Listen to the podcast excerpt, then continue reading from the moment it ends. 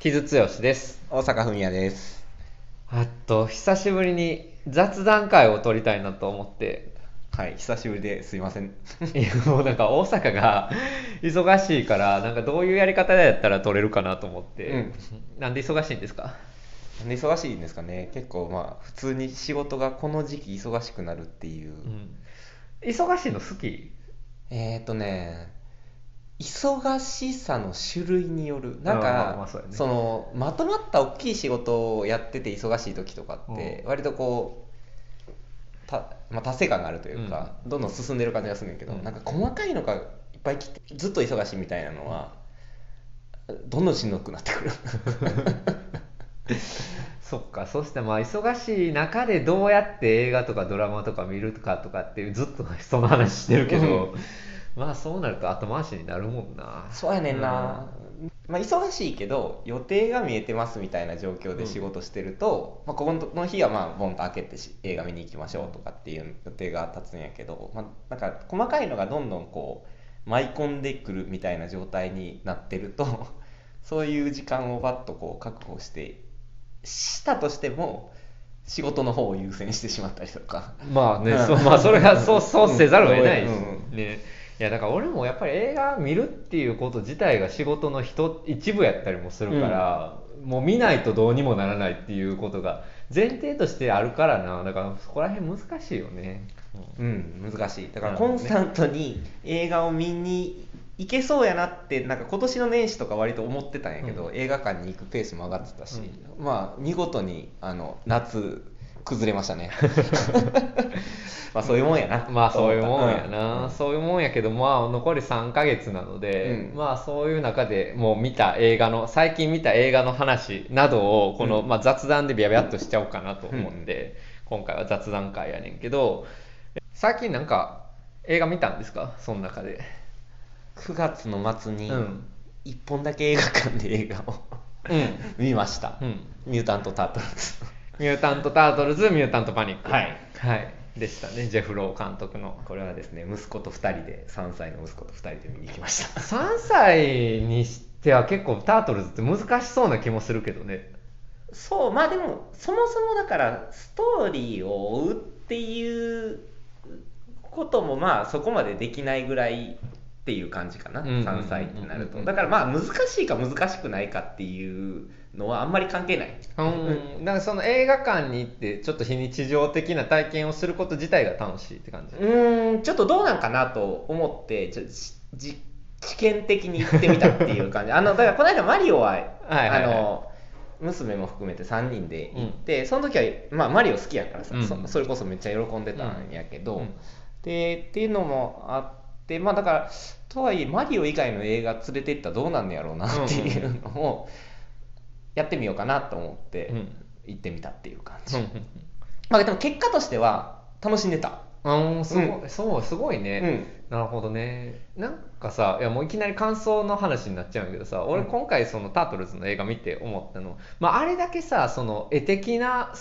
あの絵的に見せていくっていうこと自体が、まあ、ある種大人向けみたいなところもあるんやけど、うん。でもやっぱり今回見てて思ったのはまああー今40代ぐらいの男性をターゲティングしてるなっていう感じがすごくしたんですよ。まあ使われてる音楽しかりまあタートルズっていう、うあのそもそもあの、うんキャラクターしかりそうやね、そうそうそう。で、多分その子供が小学校高学年とか中学生ぐらいやったら、まあ親子で見に行くのにもちょうどかなっていうことで、まあおおそらくアメリカではそこがメインでうんうん。作られてるんじゃないかなって思いながら見てたけどね、俺は。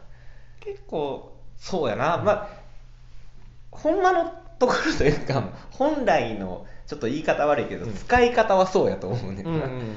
やねんけど割とその日本の3歳児男子にもうん。今回刺さったのは面白かったな。へえ、刺さったんや。刺さったね。だからあの普通に、えー、とパレットを、まあ、買って帰ったんやけど、あの帰ってからも割と繰り返し眺めてたりしてたしうん。自分で、でラファエロが好きやねんて。うーん。なんかやっぱそれタートルズの造形が優れてるってことなんかな。キャラクター造形が。うんうん。子供を引きつけるものがあるってことなんかね。っていうのもそうやし、まあ、今回で言うとやっぱりあのえっ、とどうなんかな？そそこはどこが刺さったのかは本人にヒアリングしきれるわけでもないのでうん。うんうんなあの見てた時のうん。あれやけど、やっぱアクションシーンが目に面白かったんやと思う、はいはいはいはい。あの結構多彩なアクションで、んってなんか横スクロールで押し通すのとか、あと割とあの遠近がバンバン切り替わったりとか、で多分その辺の視覚的面白さっていうのが多分変わったんかなと思って、まあ、結局あのストーリーが進んでるところとかってだんだんなんかベローンってなってくるんだけど、アクションのとこ始まったらどんどん前のめりになっていく感じやったから。なるほどね、うん。なんかスパイダーバースにしろさああいうまあちょっとポップアートがポップアート度が高いアニメーション表現とかって、うん。俺はやっぱりちょっと高度なものっていうかその子供向けじゃないんやろうなって思ってしまうところはちょっとあるんやけど、うん。意外にそうでもないってことなんかもね、うん。そうしたら。かなとは思う。なるほど。そのまあそストーリーが進んでいくところを、うん。まあ、今回で言うとその高校生うん。の、まあ、要はか亀があの自分たちの青春をどういうふうに生きるかっていう話をするわけやけど、うんっていうところとかっていうのは、まあ、やっぱりあの3歳児としては退屈なわけはいはいなんですよはい。やけどすごくこうえっ、と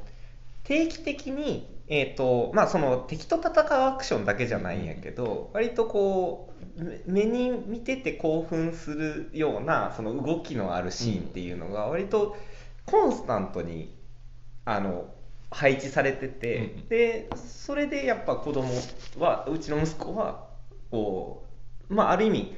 あの退屈せずに100分の映画を見切ったっていう感じではあったからその辺は割と機能的にはいはいはい。できてんのかなっていうのは思った、その子供でもあの楽しめるようにっていうふうにはなってんのかなっていうふうには思った。なるほどね、うん。そっか。なんかそうなんや。なんか俺は今回ほんまになんかその親目線っていうか親世代が結構こうキュンとくる映画なんやろうなと思いながら俺は結構見てたところは、うんうん。まああるけどね。俺はえどうやったんですか？39歳児としては。39歳児はちょっと泣きましたね。それだなんで？なんで？どういう,、あどういうポイントで、あーえっ、とあそこのやっぱあのミュータントがみんなさ、うんこうこう仲間になるところが、うん。結構グッとくるところがありまして、うんあの最後さそのスーパーフライうん。と戦いに行くところで、こうみんながこうミュータントがずらっと並んで、あのスローモーションでヒップホップがかかってるっていうところのうん。かっこよさっていうところにグッときた。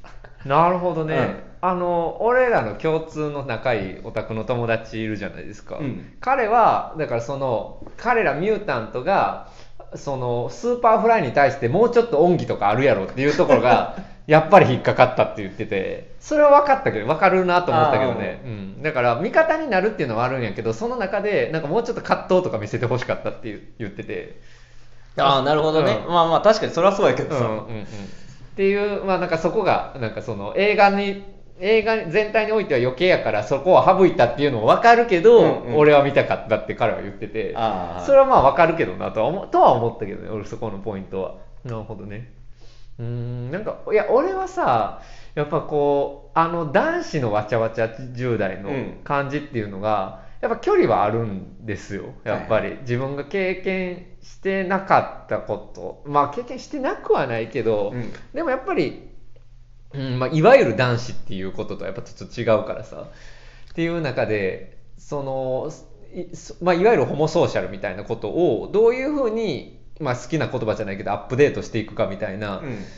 ことを、まあなんかキャッチーにやろうとしてるなと思って割と引いた目で俺は結構見てたけどねなるほどね。大阪はその辺はどうなんですか？その10代の男子のああいう感じ。あー俺は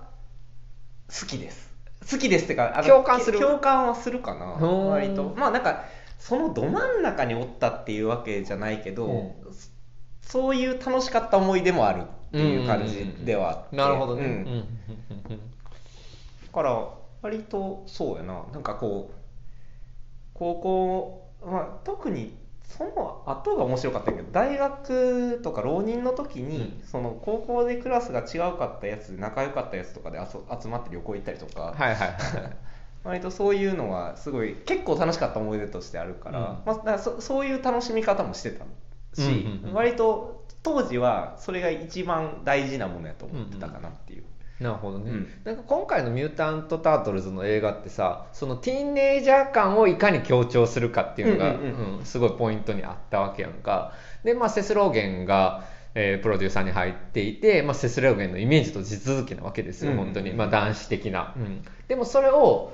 まあ、ホモソーシャルなんだけれどもいわゆる、まあ、トキシックなホモソーシャルじゃなく開かれたものにするかっていうのをやろうとしてるのは、まあ、今っぽいなと思いながら感心して見てたんやけどだから俺はこの、えーミュータント・タートルズにときめいてる40代半ば40代後半ぐらいの男性とかがいてるんやろうなって想像にときめいてた。ああそ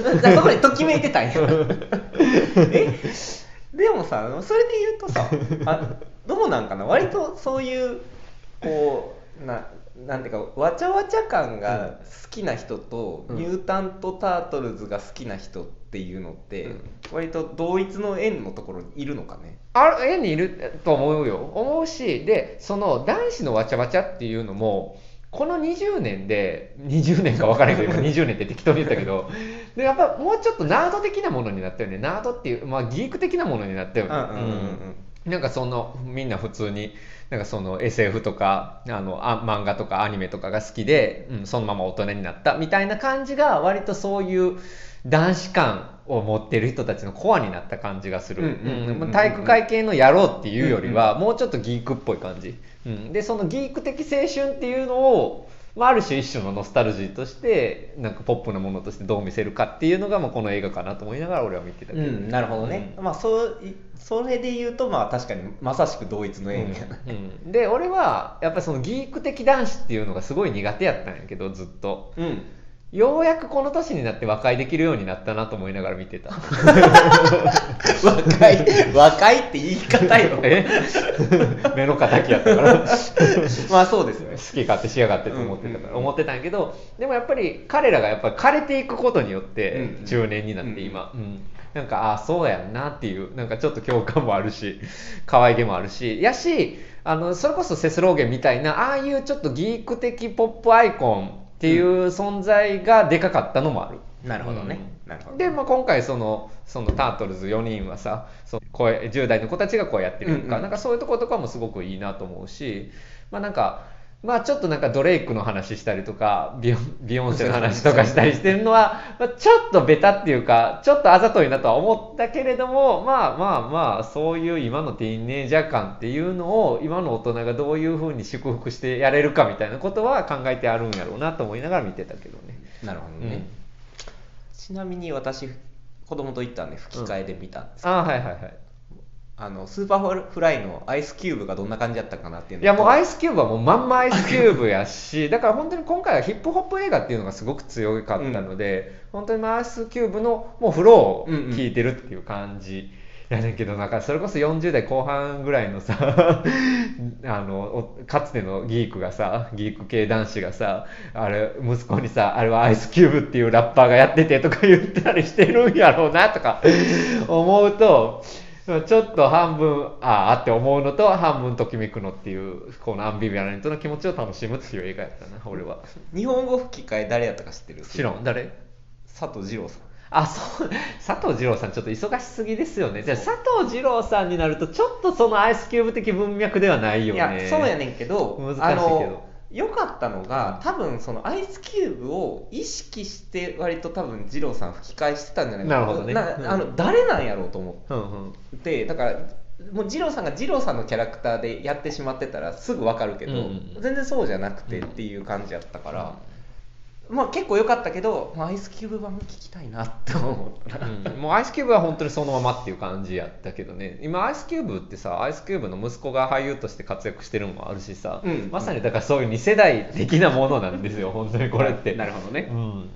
そうそうそう。あとジャッキー・チェンはどうでした？ジャッキー・チェンはいやジャッキー・チェンはさ今リバイバルすごくてさ。えそうなの、うん、もういろんなジャッキー・チェン映画が今あのブルーレイで再発されてたりとかしていて、まあ、彼氏がそのレーベル買いしてるから集めてたりするんやけど、だからそのジャッキー・チェンが本当にまあそのアジアスターアジアンスターとしての本当にその伝説としての再評価を今高めてる感じとすごく合致してる、っていう感じで割と冷静に見てたけど。あじゃあなまあうまい起用やねっていううまい起用やねっていう感じ。うんなるほどね、うん、まあでももちろん可愛らしかったけどね。うん、あの、お父さん像というか。っていう感じかな、俺は全体的には。うん。まあでも楽しかったよ。でもやっぱりビジュアルは本当にすごかったし、なんか俺はある種なんか高級なものとして見てたところがあるんやけど、うんなんか子供が見て楽しいっていうのはいいなと思って。そうやなだから最後結構だからさアクションシーンでバンバン音楽な流れる感じやんか、っていうので普通にこううちの息子こうやってこんな 音楽に乗りながら見ててなんかそれを眺めてるのはいいねと思ってうんうんうん。見てたな。だからまあ傷の予想に反して割と小さい息子と見に行っても楽しめたよ親も含めてっていう映画では、なるほどね。まあ、だから俺は今本当に男子鍵括弧付きの、男子とホモソーシャルをどう再定義するかっていうのは、まあ、時代の機運とともに考えざるを得ないっていう感じなので、まあ、そこの興味で楽しく見たって感じやけどね。なるほどうん、でもまあミッチェル家とマシンの反乱とかもまさにそういう映画でさああいうまあファミリームービーなんだけどそのファミリームービーの中にどういうふうに新しいものを入れてくる、うんうんいくかっていう、まあ、映画があるのは普通にこういうポップなエンターテインメントであるのはいいなとは思ったけどね、まあ、今回で言うとあの尺が絶妙。あのやっぱ100分以内じゃないとダメ。やっぱ子供。100分以下やったっけ？今回。99分とかやねあううん、ででやっぱ尺的にはその90分台できる限り、うん。うん2時間はちょっとしんどい、うん。子供と行くんやったらうんっていうのは思っ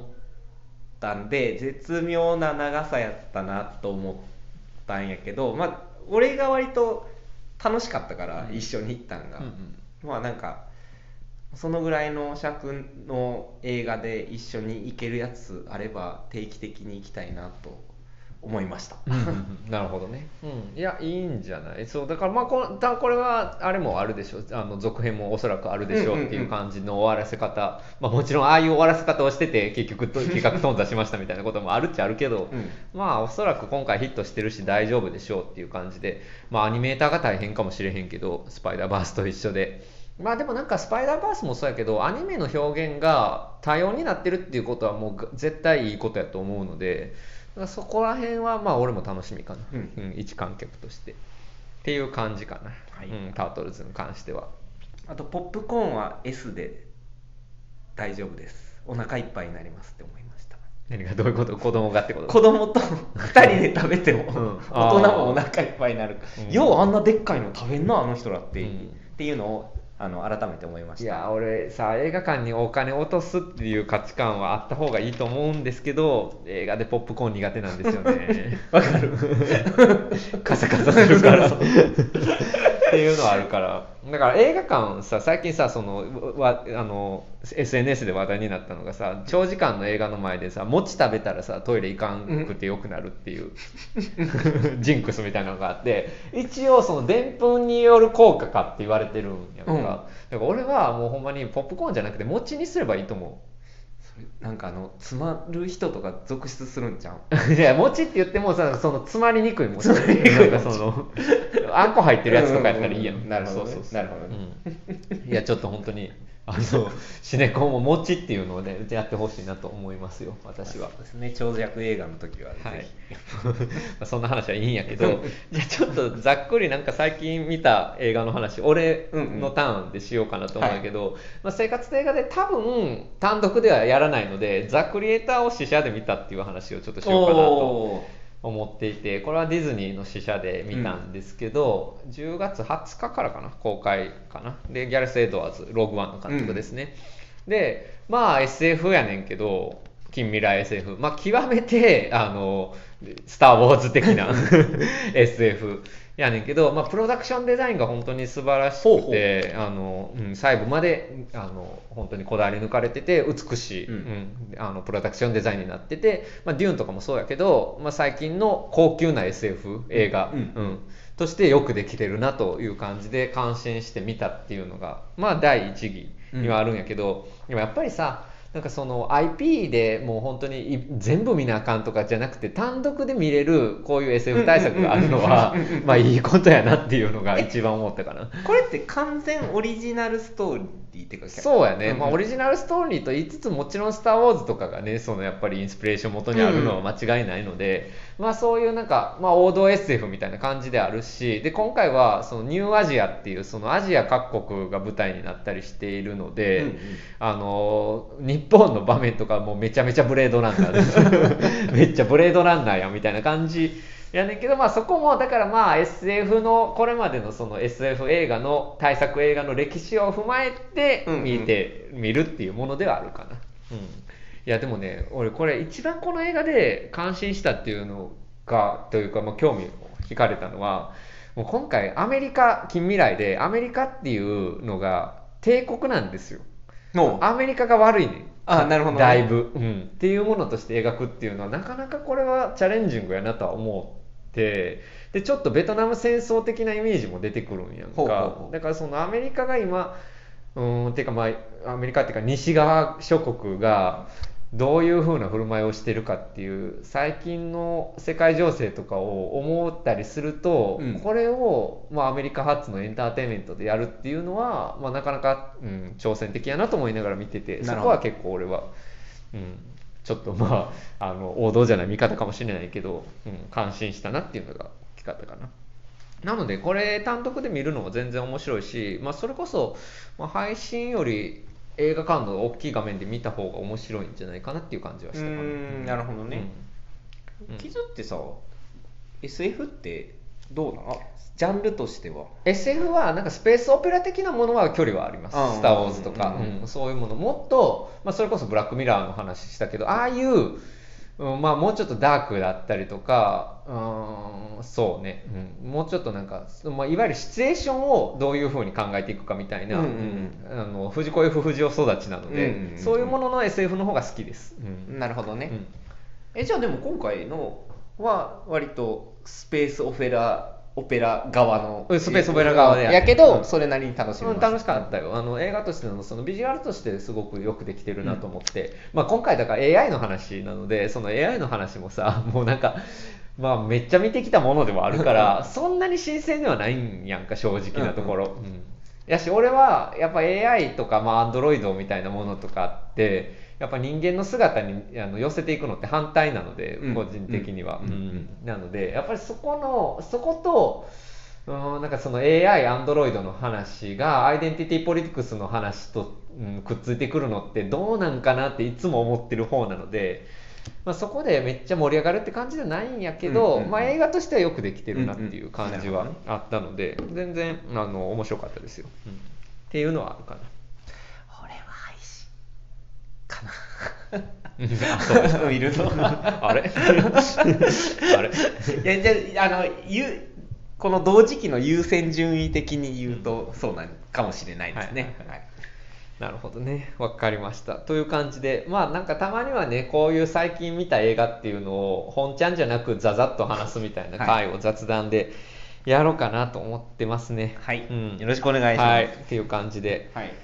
はい。なんですけど、ちょっと、あの、これ、スタンド FM のアプリで撮ってるんですけど、スタンド FM でレターっていう機能があって、まあ、そのレターでなんかコメントとかいただけるっていう、まあ、機能が、まあ、ダイレクトメールみたいな感じであるんですけど、まあ、それにちょっと答えようかなっていう思ってるんですよ、今今回で。はいはいはいっていうのはあのこれ Spotify とか Apple Music とかにも出してるんやけど俺あの Spotify でさ自動的にデフォルトで Q&A みたいなの出ててさ、うん俺それ全然知らんくてさ ずっと見落としてたんやんか、でちょっとそれは見られへんなと思って、はいはいはい。うん閉じちゃったんですよ。すいません。もういすでにいただいたやつはもう全部目通して、うん。うんあのあたありがたいコメントいただいてたのでありがとうございますって感じやねんけどちょっとそっちは答えられないので、まあ、レタースタンド FM のアプリをインストールしてる方がいらっしゃったら、まあ、そっちから来たレターで答えられるものは答えようかなと思って、まあ、たまにやるかもしれないので、まあ、よかったらレターやコメントなどいただければ答えるかもしれません、はいという感じで よろしくお願いします。はいという感じで、ちょっとここ数ヶ月でもらったレターをちょっとご紹介しようかなと思ってるんやけど、君たちはどう生きるかの話をまずいただいてますね。君たちはどう生きるか見てきました。えー初めは気持ちの整理ができていなかったですが、細かい歌詞のメッセージや最後の歌詞にじわじわ感動しています。また見た2度目見たいと思っているところです。お二人の感想などもぜひ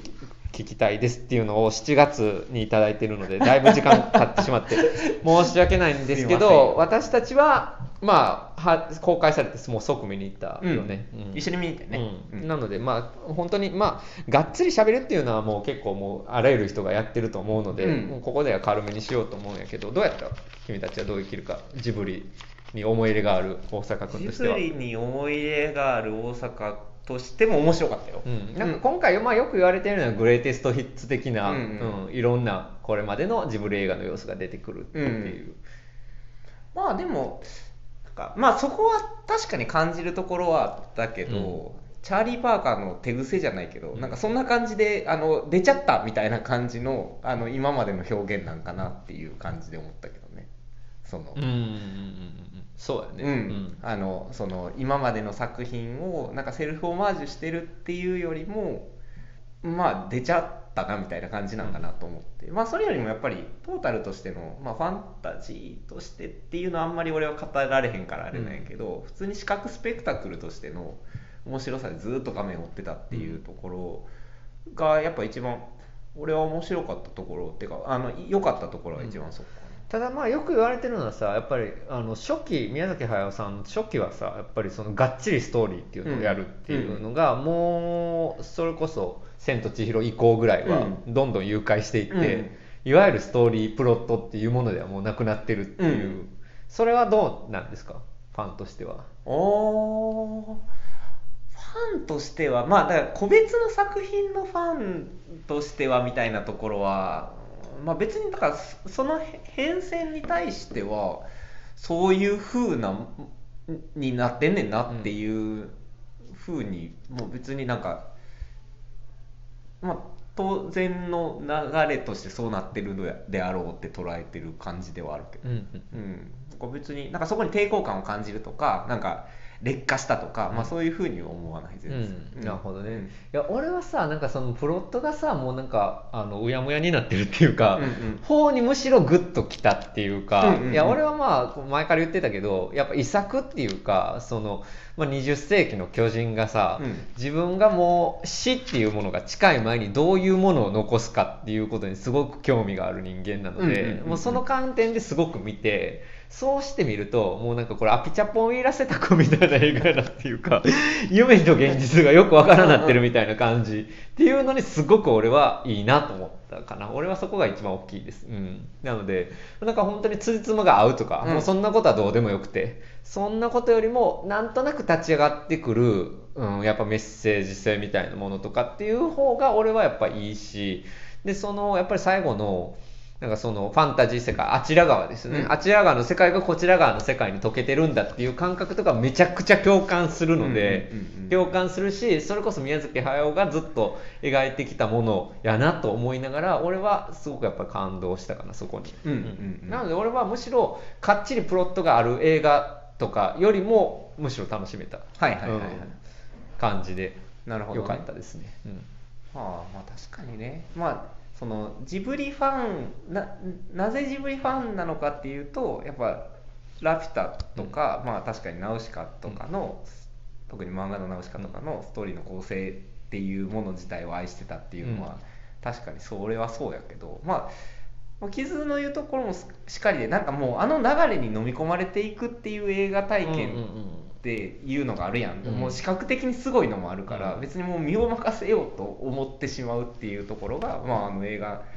の体験やったかなと。う思って、ん、なんかまあ俺が老年期の作家の映画が好きすぎるっていうのはあるかもしれないけど、うんうんうん。なんかそこはやっぱり結構宮崎駿っていうか、まあ、ジブリっていうのにめちゃくちゃ思い入れがあるとは言えない自分にとっても、うん。なんかそ,、うん、そこはすごく、うん、いいなんかちょっと感動したポイントではあったね。やっぱりさ、まあ、ジブリっていうか宮崎駿のちょっと過度な少女への思い入れっていうのはやっぱずっと苦手なんやうん俺はね。うん。やねんけど今回ももうその少女の思い入れっていうのをガツンと出してくるから、まあそこはやっぱ作家性として潔いし、いいなと思いながら、うんあえてね、うん、むしろそういうのってうん最近の作,、うん、作家やったら抑制しようと思ってしまうかもしれないけれども、うでもちゃんと出していくっていうことの方が、俺はやっぱ誠実かなと思ったので、うん、そこら辺は良かったかな。なるほどね。うん。なんか俺は傷が思いのほか評価してるなと思ってあの、思ってました。ああいうね、なんかその、もうなんか、わけわからんなっていく話好きなんよね、うんうんなんか話っていうか映画。うんなんかちょっとね、おじいちゃんが好きすぎるんかもしれない、そういう意味では。なるほどねあ、なんかすごい気ままに喋ってるな、この人っていう感じ。まあまあまあねそういうところはね、うん、があるんかもしれないですね。うん。はい。ひどいな。これでいいのかいや、よいやまあでも2人ともなんか、なんか結構世の中的にはさ、うんなんかいまいちだったみたいな声も結構聞くやんか。うんまあでもそれはだからまあある意味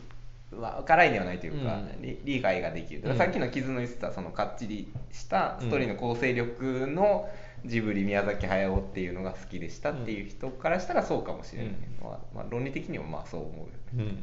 うん。うん、でもまあ2人とも結構楽しんだっていうのが、まあ君たちはどう生きるかでしたね。はい。はい、っていう感じで本当に感想って感じになっちゃったけど 分析っていうよりは。はい、でちょっともう一つ、えーいただいたのが、えっとクロースのはいはいソロでやったね、うん総評が知りたく検索したところ、キズさんのポッドキャストが出てきました。なるほどと思うところが多く大変参考になりました。ありがとうございます。キズさんは Amazon プライムで配信されている赤と白とロイヤルブルーはご覧になりましたでしょうか？ぜひキズさんの視点での感想が聞きたいですっていうレターをいただいてて、はい、もちろん見ております。いやー と言いつつ、まあ僕はね、ちょっと見る前から、まあ苦手やろうなとは思ってたんですよ。まあだあのこれどういう話かっていうと、うんうん。えっ、と、イギリスの王子と、はいはいはいアメリカの大統領、女性の大統領なんですけど、大統領の息子の、えー恋ですね。うん。まあ、同性同士のゲイの、えー恋愛ものですけれども、まあ、ラブコメ要素もある、うん、っていうラブストーリーで、まあみんなそのキュンキュンしてた部分はあるのかもしれないし、まあその今時の、あーまあ、うんダイバーシティの感覚は入ってる、まあ、女性が大統領になってる世界だし、うんうん。そしてその大統領が、まあ、つその次の大統領選があるっていう設定なんやんか。でユマ様がやってるんやけど。あなるほどね、うん。あうん。あそのお母さん。お母さん、うんうん。やってるんやけど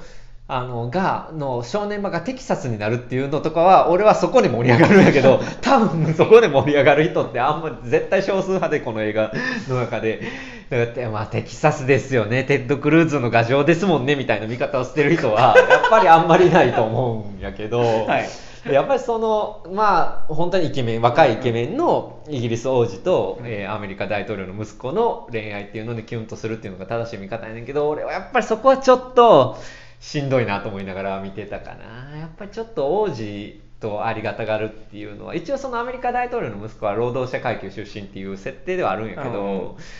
まあでもまあ言ったらセレブですよ。だからまあセレブのね恋愛にうんでしかもイケメンの恋愛にときめくっていう感じは今のラブコメではあんまり見たくないかなって俺はちょっと思ったかな。えでもなんか王道じゃないの？その90年代ではね。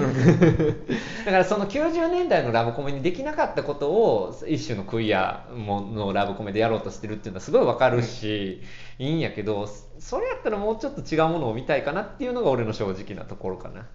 あの今「ビッグボーイズ」っていうえ映画があってはい。それは日本に来てないんですけどそれはなんかぽっちゃりめの男の子、まあ、それにコンプレックスがある1415歳ぐらいの男の子かな。が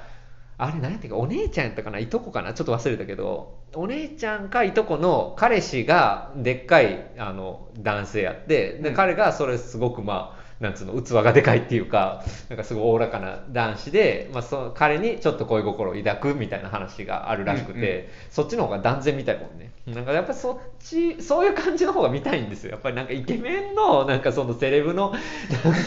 話見せられてもなっていう感じがちょっとするから俺はね で、まあ、もちろんその今っぽいその、まあ、大統領が女性っていうのもそうやし、まあ、その養殖にいる女性たちっていうのと、まあ、そのゲイの連帯っていうのは、まあ、それはもちろんねあの全然支持したいところなんですけどすごいそこで冷静になっちゃうっていうか、うん、そこで盛り上がるっていうか支持したいですねっていう感じになっちゃうから。まあ僕はまあこ気持ち的にはそこまで盛り上がれなかったっていうのが正直なところかな。っていう、うん、まあでもゲイのラブコメロマコメが作られることは全然いいと思うので、うん、あのそれこそゲイのロマコメで言うと今あっちですよね。あの UNEXT である海賊になった貴族。あれはもうおっさんのラブコメなので。そういうのがあるのね。おっさんのラブコメなのでそっちの方が僕は気持ち的に盛り上がるっていうところですかねはい、ってい。うことで、こんなんでよかったかな。まあい。い。んじゃない。ですか、雑談。でも僕の友達のゲイのおじさんとか、やっぱりすごい、やっぱり赤と白とロイヤルブルーで盛り上がってましたよ。まあ、うん、イケメンが好きな人たちは。それだから、要は、その、マジョリティはやっぱそっちってこと喜んでる方どうかなどうやろうね。どうやろうな。結構俺みたいなおっさん好きのも多いからな。あ、うん、じゃあまあ半々ぐらいみたいな。半々ぐらいじゃない？か分からないけど、うん。うん、でも俺はもうちょっとやっぱりねひねりあるものが見たいかなって感じで、はいはい、映画としてもまあもうちょっと頑張れたやろって思うけどね俺はね、うん、っていうところが正直なところでしたまあそんな感じで ちょっとダラダラ喋って本当に雑談っていう感じになっちゃったんやけど、まあ、レターでいただいたものとかはお答えできるものはお答えしようかなと思いますのでよければよろしくお願いします。はいまあまとめると、まあ、おっさんのロマコメをもっとやってくれって感じかな。ちょっと待って、そこ最後のとこまとめただけじゃん。まあ、ええけど。前半もう記憶にないから。